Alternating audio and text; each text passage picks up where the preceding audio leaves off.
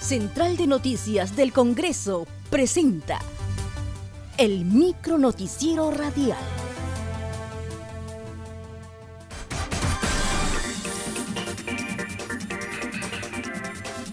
¿Cómo están? Les saluda Margot Manrique. Hoy es lunes 20 de enero y estas son las principales noticias en el Congreso de la República.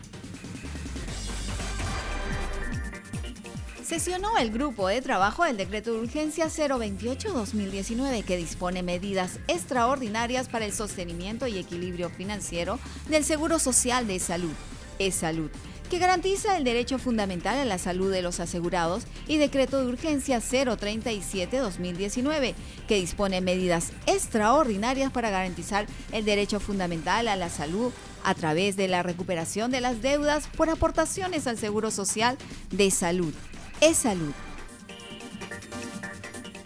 La parlamentaria Luz Salgado dijo que existen vacíos en la norma, como el financiamiento de la diferencia a los trabajadores bajo la modalidad de contrato administrativo de servicios CAS, porque no se sabe de dónde va a salir los recursos económicos.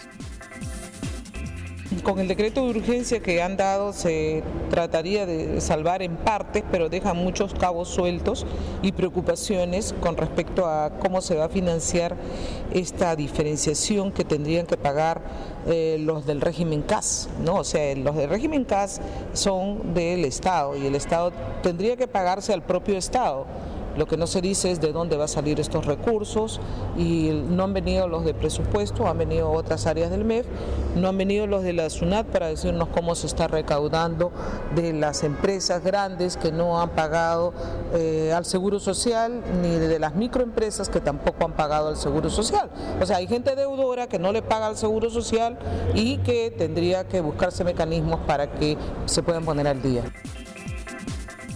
A la reunión asistió el gerente central de seguros y prestaciones económicas de E-Salud, Hernán Francisco Ramos, quien indicó que al no existir una pensión mínima, hace que los pensionistas del sector privado aporten por debajo de la remuneración mínima, a diferencia de los trabajadores del sector público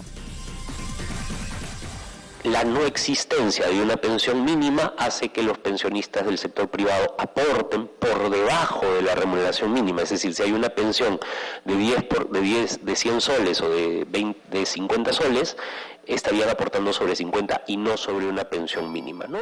Al, no existir. En cambio, en el sector público, en la ONP, nosotros sabemos que existe una pensión mínima que además fue incrementada el año pasado a 500 soles. Entonces, no hay nadie que aporte por debajo de 500 soles en la, en la ONP. 4%. Ahí la ley determinó que los pensionistas aporten 4% de la remuneración porque son los únicos a los que se les descuenta realmente, ¿no?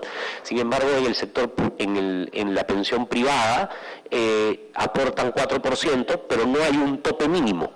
Y entonces puede, pueden estarse pagando pensiones inferiores y los aportes son inferiores y por lo tanto no logran coberturar los gastos que se realizan, ¿no?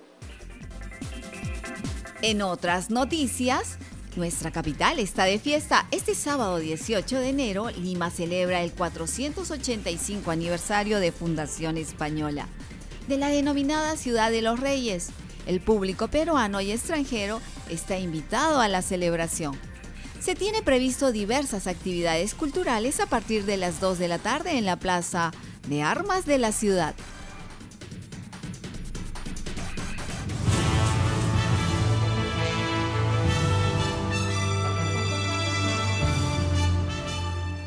Hasta aquí, el micro noticiero radial de la Central de Noticias del Congreso.